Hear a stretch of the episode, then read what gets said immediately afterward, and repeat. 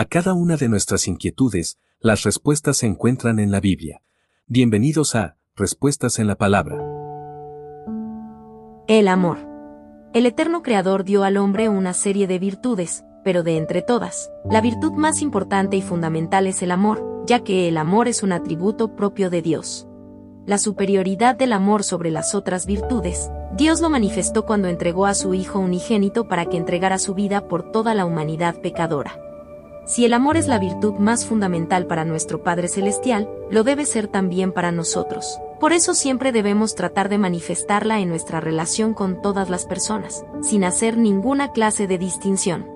El amor involucra servicio sin egoísmo, generosidad sin esperar nada a cambio, perdón sin guardar rencor, paciencia sin exasperarse. Todas las virtudes humanas desaparecerán cuando las personas dejen de existir en este mundo, pero el amor no, ya que es eterno como el que dotó de esta virtud al hombre.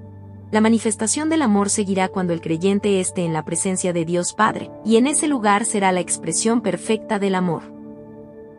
Primera carta a los Corintios capítulo 13 versículo 13.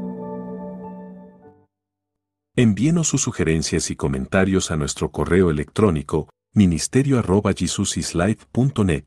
Este programa es una producción de Jesus is Life.